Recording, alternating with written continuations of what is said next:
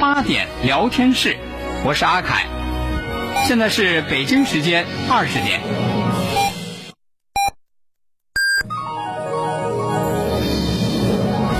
您现在收听的是济南新闻广播，FM 一零六点六，济南的声音。新闻无论大小，你想听咱们就聊，评论不在多少，说到点子上就好。每晚八点，欢迎收听八点聊天室。聚焦热点新闻，解读世界真相。FM 一零五点八，FM 一零六点六，为您精彩重现央视新闻一加一。大家好，欢迎来到正在直播的新闻一加一。前两天呢，去听一个教育分享会，主讲人说啊，未来社会的教育应该是终身化的。最通俗的理解呢，当然就是活到老学到老了。今年以来，大家对这句话最生动的理解，也是最深刻的体会呢，应该就是垃圾分类了。因为这句话说了很多年，但直到今年，全国各个城市才开始动真格的学起来。你看，上海是第一个全国这个强制执行垃圾分类最严的城市，然后现在还有越来越多的地方准备跟上了。首先来通过一个调查啊，看看大家学的状况怎么样。呃，能不能区分有害垃圾、可回收物、厨余垃圾和其他垃圾呢？这是问题。十分清楚的百分之二十五点九，完全不清楚的百分之七点四，然后到了大概知道点儿，这是占最大头的，中间那个纺锤百分之六十六点七，也就是说大概还有三分之二多的人在遇到你是什么垃圾这个灵魂之拷问的时候，仍然会有困惑。这是一个，第二个呢是最近一年里有没有接受过相关的垃圾分类的一些知识？有的吧占百分之五十一点八，没有的占百分之四十二八点二，基本是一个对半分的状态。但是没有千万不必焦虑，因为一开始就说了，知识的积累和传播是一部分，另外一部分还有知识的更新。你要学到老，因为这个知识的更新是不断在进行的，即便之前知道了，你还是要准备更新。你再看。这四个标志，这是今天住建部公布的最新修订的这个生活垃圾分类的标志，四个大类，十一个小类。因为住建部公布了，我们把它作为一个新的国标。可回收物这个大家都熟悉了，一个带箭头的三角形。然后有害垃圾呢，你看着像一个红叉儿。厨余垃圾是一个漏这个沙漏的形状，绿色的。其他垃圾是黑颜色的，也是个三角形，但是底边开了。标志的统一是一方面，另外要做到这种强制的垃圾分类的推行，是不是还需要制度的统一以及意识的统一？我们今天就来集中关注。首先还是回到现实来看一看垃圾分类，到目前为止大家都学到什么状况了？有中文，有英文，有标志，还有颜色各异的图形。今天下午，住房和城乡建设部正式对外发布我国生活垃圾分类标志最新版标准。生活垃圾分类是总书记高度关心的一项工作。他在二零一六年十二月份，呃，中央财经领导小组第十四次会议上就提出要普遍推行垃圾分类制度。当时强调这项工作关系十三亿多人生活环境改善，关系生活呃垃圾能不能减量化、资源化、无害化处理，关系垃圾处理中的隐蔽困局能不能从根本上破解。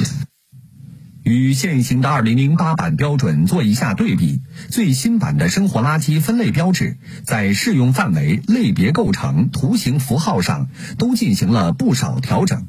生活垃圾的类别也被调整为可回收物、有害垃圾、厨余垃圾和其他垃圾四个大类和十一个小类。嗯，较2008年版的这个标准的修订的这个适用范围呢？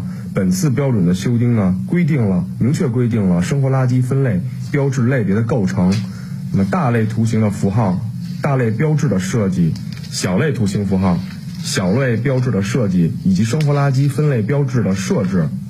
新版标准删除了大件垃圾、可燃垃圾、可堆肥垃圾和瓶罐等四个标志类别。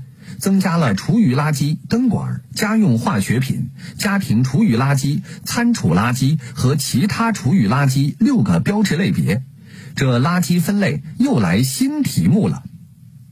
那本标准呢，适用于生活垃圾的分类投放、分类收集、分类运输和分类的处理工作。标准的适用范围的调整呢，更加注重生活垃圾分类标志在应用中的规范性和广泛性。针对部分试点地区的差异，例如厨余垃圾、餐厨垃圾或者湿垃圾，新标准都统一为厨余垃圾。这些命名的话，呃，地方有很多的呃地方有些不太一样的地方，然后有些专家和地方的同志给我们建议，在这个方面是不是要统尽快统一一下？这样的话，因为垃圾分类全面推开以后，呃，现在我们的群众呃流动的也比较快，从一个地方比如出差到另外一个地方要执行起来，可能有些方面还是多少会带来一些困惑。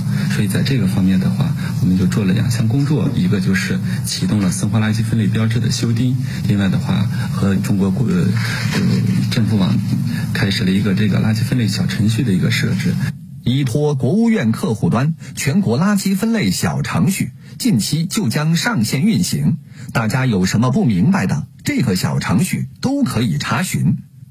这个一方面就是想尽快的把这个垃圾分类类别统一一下，方便大家来执行实行；另外一方面就是前一段时间媒体也报道，大家在具体执行的呃具体进行这个垃圾分类过程中，还有一些小的该到底该往哪个类别里边分，可能还有一些具体的问题，所以在这个方面，我们请中国政府网进行了这个小程序进行这个呃知识的一些普及。目前，全国四十六个垃圾分类重点试点城市已经确定了目标，那就是要在明年年底前要基本建成生活垃圾分类处理系统。而到目前，四十六个垃圾分类重点城市中，居民小区垃圾分类覆盖率已经达到百分之五十三点九，其中上海、厦门、宁波、广州等十四个城市覆盖率都超过了百分之七十。四个大类，十一个小类，一方面是更新了，另外一个方面是更细了。为什么会更细化呢？上过学的都知道，当知识点进一步细化的时候，那一定是全班同学都有了一定的学习基础的时候。我们来看一下啊，四十六个这个重点城市的一个学习的呃概况。全国四十六个垃圾分类的重点城市，居民小区的垃圾分类覆盖率达到了百分之五十三点九，这超了一半了。然后当中超过百分之七十的，你像上海、厦门、宁波、广州等十四个城市，这都是经济比较发达的地方了。生活垃圾的分类覆盖率已经超过了百分之七十。再就是二百三十七个地级以及以上的城市已经启动了垃圾分类。虽然大家的步子不太一样，但是整个的学习基础是在越来越牢的。大面看是这样，形势还比较喜人。但是你再往进一步去看，就会发现肯定还存在各种各样的问题，比如说知识点还没搞得太清楚，或者说普及的还不太到位的。你看，还有一个调查是针对这个普通的市民的。您认为有可能成为阻碍您认真实行垃圾分类的原因是什么？就是有没有人影响你学习？如果有的话，那个因素是什么呢？第一个，怕麻烦不习惯，那这是你自己的原因，这学学习的状态、学习的情绪的问题，占百分之十七点五。然后不知道该怎么分，这是知识盲区的问题，那就要补知识，占百分之二十一点三。最多的啊，还是占大头，占到百分之六十一点二的是这个基础设施不完善。哦，那是黑板的问题，是课桌的问题，或者是书本的问题，还有可能是老师讲授的问题了。为什么要说这些问题呢？因为老说强制推行，强制推行，那肯定各个方面的都得达标，硬件的、软件的、意识的，包括制度的。就这些问题，我们来连线今天的嘉宾，是清华大学环境学院的教授、固体废物控制与资源化教研所的所长刘建国。刘教授，你好。啊，你好，主持人。嗯，我们刚才说到今天发布的这个住建部发布的这个新国标啊，您看在这个新国标上面，就是呃四大类十一个小类，说是发布了以后为了统一，但是看了这四个标志，你就会发现已经有一些走在前面的城市也发布了自己的标志，这回的新标跟他们自己的标志好像有些出入，是不是都要统一起来？啊，因为这个国标呢，它是推荐性的标准啊，不是强制性的标准，它只是给各个地方。一个参考，一种指导，所以各个城市呢不需要现在去改动它已有的分类的方法跟名称，那么只需要保持基本的一致就可以了。嗯，相当于它是一个大纲啊，非常权威，但是仍然只作为参考，不是去死板的照章办事。那另外的一个就是刚才我们已经说了，整体的一个普及度，你看四十六个城市，包括一些地方的覆盖率超过百分之七十这样的。当我们在评价垃圾分类，或者说在他去提对他去提要求的时候，到底是应该去看速度，还是去看质量，或者说我两手抓两手都要硬？啊，这个时候我觉得应该是质跟量要。并重，但是在初期的时候呢，可能还是我们说，你既要有量的指标，也要有质的指标。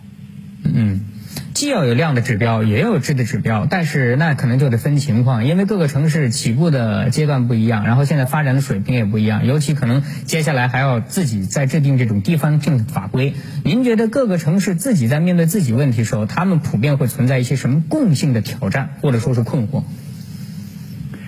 共性的挑战的话，一个是大多数的情况下，现在我们推动垃圾分类的时候呢，还是需要有人值守监督的时候呢，才能够做到一个比较好的分类投放。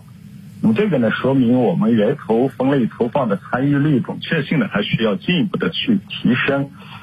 第二个呢，我们普遍存在一个，就是现在城市分类处理的设施跟它的能力。还我觉得还是不够啊，就是能力普遍的不充分，结构呢还普遍的不合理，需要进一步的去提升跟优化。那么还有呢，有的地方可能对分类的重要的意义的认识还不到位，那么对分类的目标界定的也不是很清晰，可能科学的顶层设计还比较缺乏。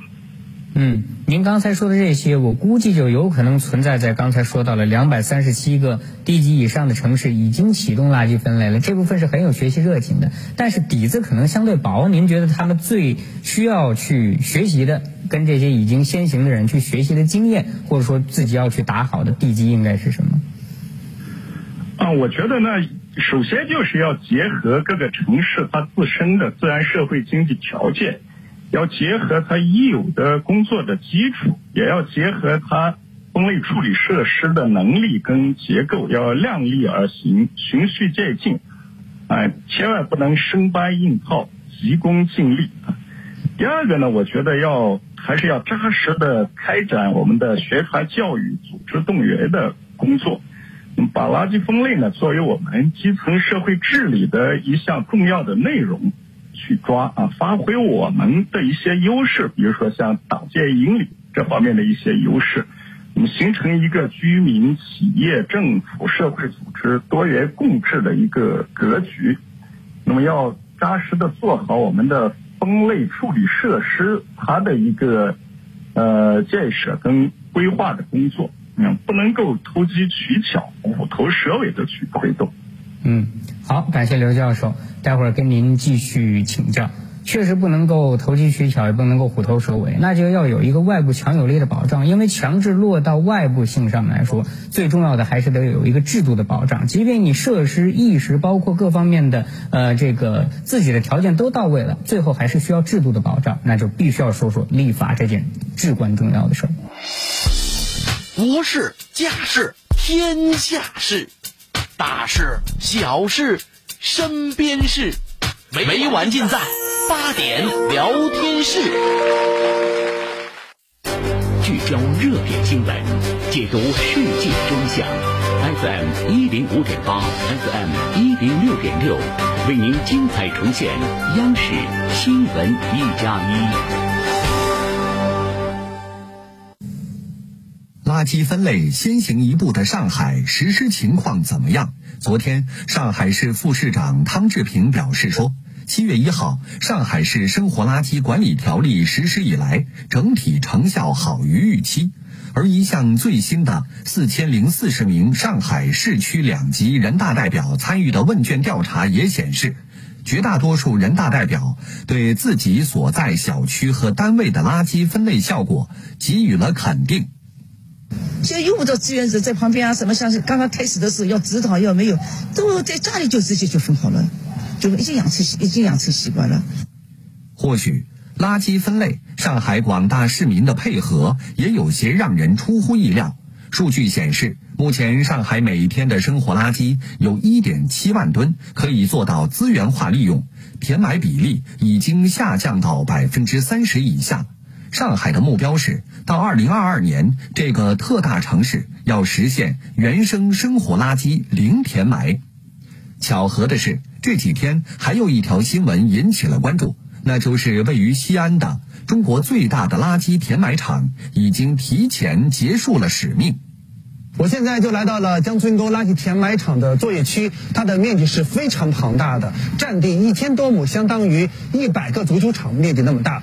另外，它的单体扩容也是目前全国最大的，有多大呢？大家来看我脚下这个土地啊，其实是一层层的垃圾填埋起来的，它的深度有一百五十米之深，相当于五十层楼的高度。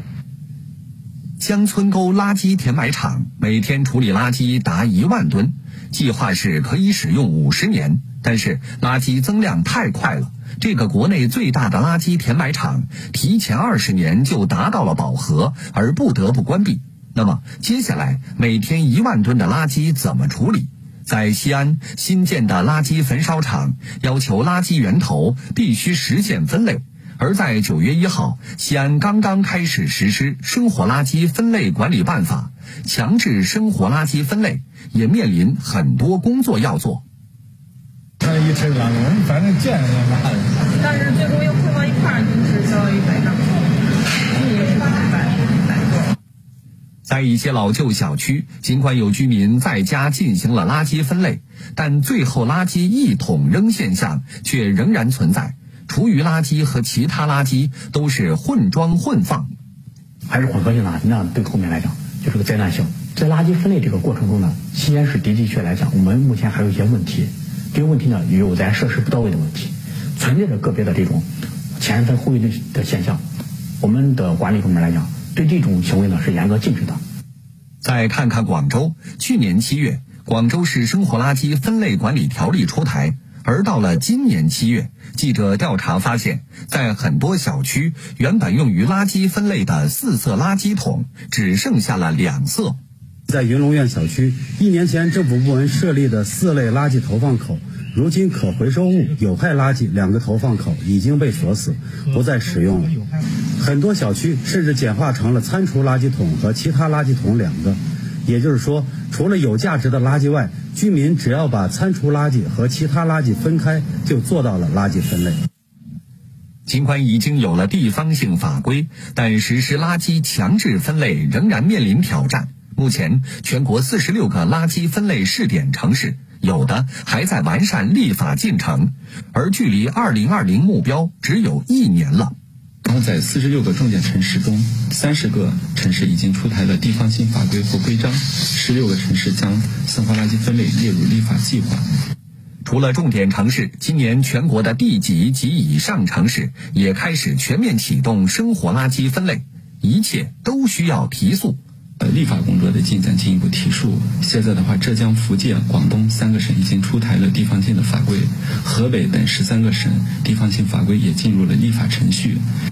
对于垃圾分类来说，立法只是开始。目前，厦门、深圳、宁波等垃圾分类先行一步的城市已经开始制定配套制度，比如厦门就配套出台了《厦门市餐厨垃圾管理办法》《厦门市大件垃圾管理办法》。厦门市生活垃圾分类工作考评办法等十六项配套制度，确实是听到过不少类似这样的抱怨。我们扔垃圾的时候分的好好的、明明白白的，结果收垃圾的人一来，哗，又全倒在一起了。这对于好不容易才把你是什么垃圾这个灵魂之问回答出来的人，那确实有点伤感情。所以需要制度和法律的保障啊。其实刚才短片当中说了这两个数字啊，三十个城市已经有了这种垃圾分类的地方性法规或者规章，然后呢，十六个城市已经有了相应的立法计划，这是现状。然后我们再来看看大家的期待。接下来的时间，在垃圾分类方面，您期待看到什么？更加清晰有效的分类方法有百分之三十七，更加方便的基础设施是百分之四十九，一半了。更加完善的法律支撑只有百分之十四。但是别忘了，基础设施在身边，所以大家看得见，法律支撑看不见，但其实它是一切的支撑。我们要继续连线清华大学环境学院的教授刘建国，刘教授。您看，还是刚才那个问题，很多地方老百姓明明自己分好了，结果收垃圾接着一来又给弄混了，根本分不清楚。您觉得怎么办？啊，我觉得这说明了我们现在后端垃圾分类处理的设施呢，呃，不很完善，那么难以满足我们垃圾分类处理的需求，同时也说明我们的监管工作呢也不到位，难以支撑我们分类处理系统的运行。那么当然也还有一个很重要的原因，就是前端我们居民的参与率低，呃，分类的准确性差，那么导致我们分类的垃圾桶当中呢，实质上那么很多时候还是混合垃圾。那么这种情况下呢，就它很难把它分类的去收集、运输、分类的去处理。那么总的来讲呢，就是我们现在的一个系统体系还不够完善，那么还需要我们从分类的投放、分类收集、分类运输、分类处理整个一个链条上面呢，都还需要进一步的去提升、进一步完善。嗯，那针对这种不够完善的现状，是不是立法方面还可以去进一步的提速，特别强调立法？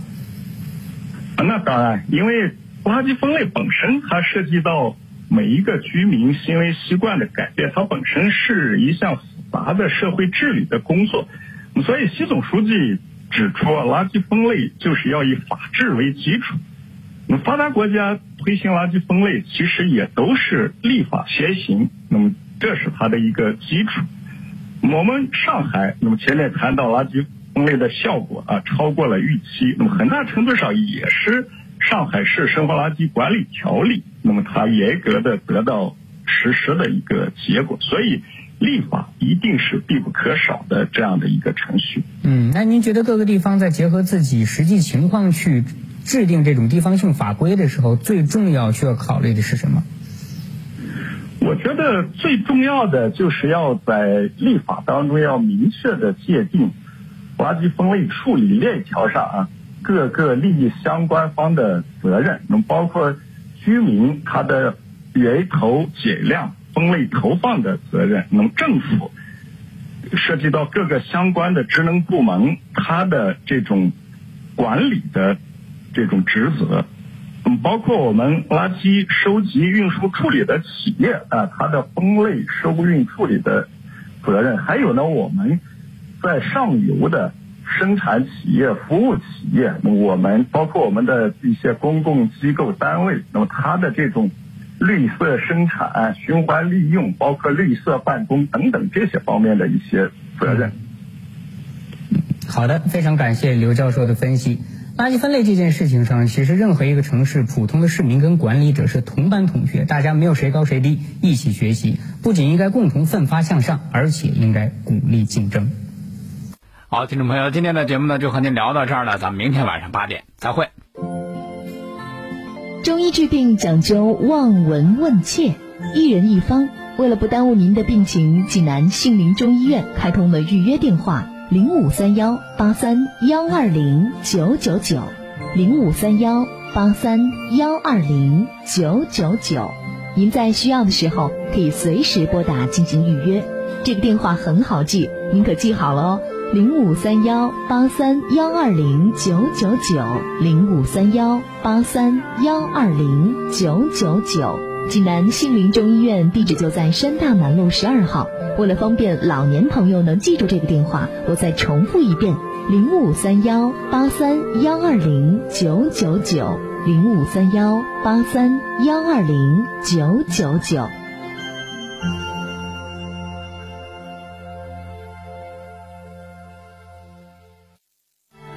从医二十四年，他带领团队完成各类手术四千多例，零感染、零死亡、零投诉。助人为乐十二载，他给无数贫困学生和患者带来希望。他就是济南好人，钢城区新矿集团莱芜中心医院骨二科主任刘建峰。获得病人的信任和认可，这应该是一生最大的幸福。我们将立下愚公志，用九九为公定力，成绩有我的决心，带领我的科学团队攻坚克难，迎接挑战，为更多的患者解除病痛。重新燃起生活的希望。身边的榜样，前行的力量。大型公益宣传平台榜样。同时，清血八味胶囊正在举行大型优惠活动。清血八味胶囊，清供血、高血压、高血脂、高血糖、血液粘稠均属供血范畴。清血八味胶囊全天咨询订购电话：零五三幺。八六幺零零三幺八，八六幺零零三幺八，八六幺零零三幺八，零五三幺八六幺零零三幺八。移动五 G 正式商用了，资费省，套餐最高享七折，权益多，VIP 会员任你选，服务优，享全球通专属权益，网络好，二十年好口碑，值得信赖。五 G 看移动，未来无限可能。中国移动。城市品牌，济南力量。二零一九年度济南广播电视台卓越品牌大奖评选即将耀世启航。汇聚主流行业顶尖品牌，打造为民发声权威平台。投票通道现已同步开启，登录叮咚 APP，为你喜欢的品牌投上宝贵一票，更有机会获得泰安丰特欢乐世界入园门票。二零一九年度广播卓越品牌大奖评选，邀您一起发出城市最强音。治病讲究望闻问切，一人一方。为了不耽误您的病情，济南杏林中医院开通了预约电话：零五三幺八三幺二零九九九，零五三幺八三幺二零九九九。您在需要的时候可以随时拨打进行预约。这个电话很好记，您可记好了哦。零五三幺八三幺二零九九九，零五三幺八三幺二零九九九。济南杏林中医院地址就在山大南路十二号。为了方便老年朋友能记住这个电话，我再重复一遍：零五三幺八三幺二零九九九，零五三幺八三幺二零九九九。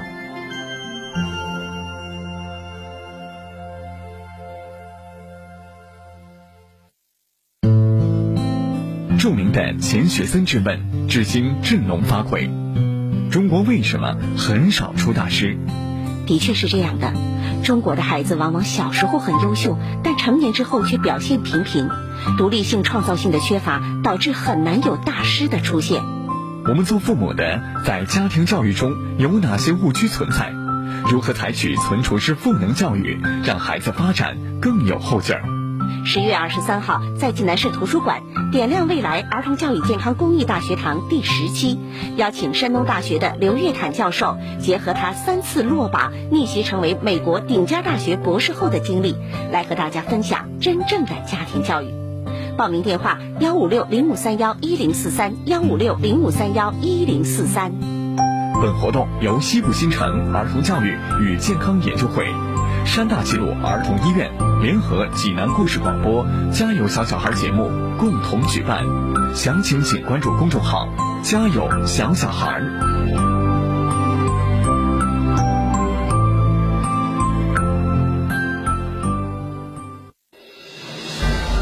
一支隐藏在战争背后的传奇队伍，一群用智慧之手打开胜利之门的勇士。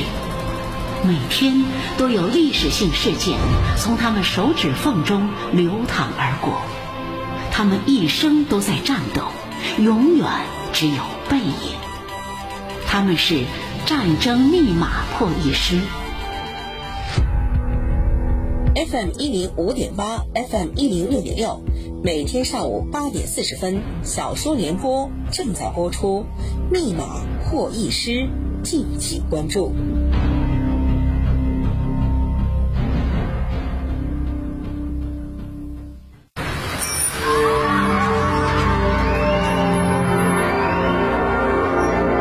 夜色渐浓，华灯初上，人们开启更多的生活选项。欢迎光临，想吃点什么？烧烤、夜市、酒吧，各色的深夜食堂是人们八小时外对自己的犒赏。我现在晚上出来和朋友吃饭聊天，曲水天街，一杯绿茶搭配吉他。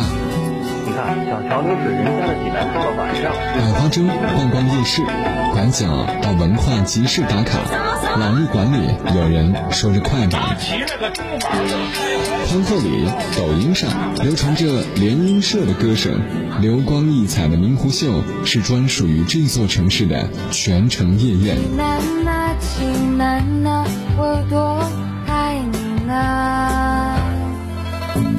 吧，来吧，慢下脚步，一起聆听夜色下的济南。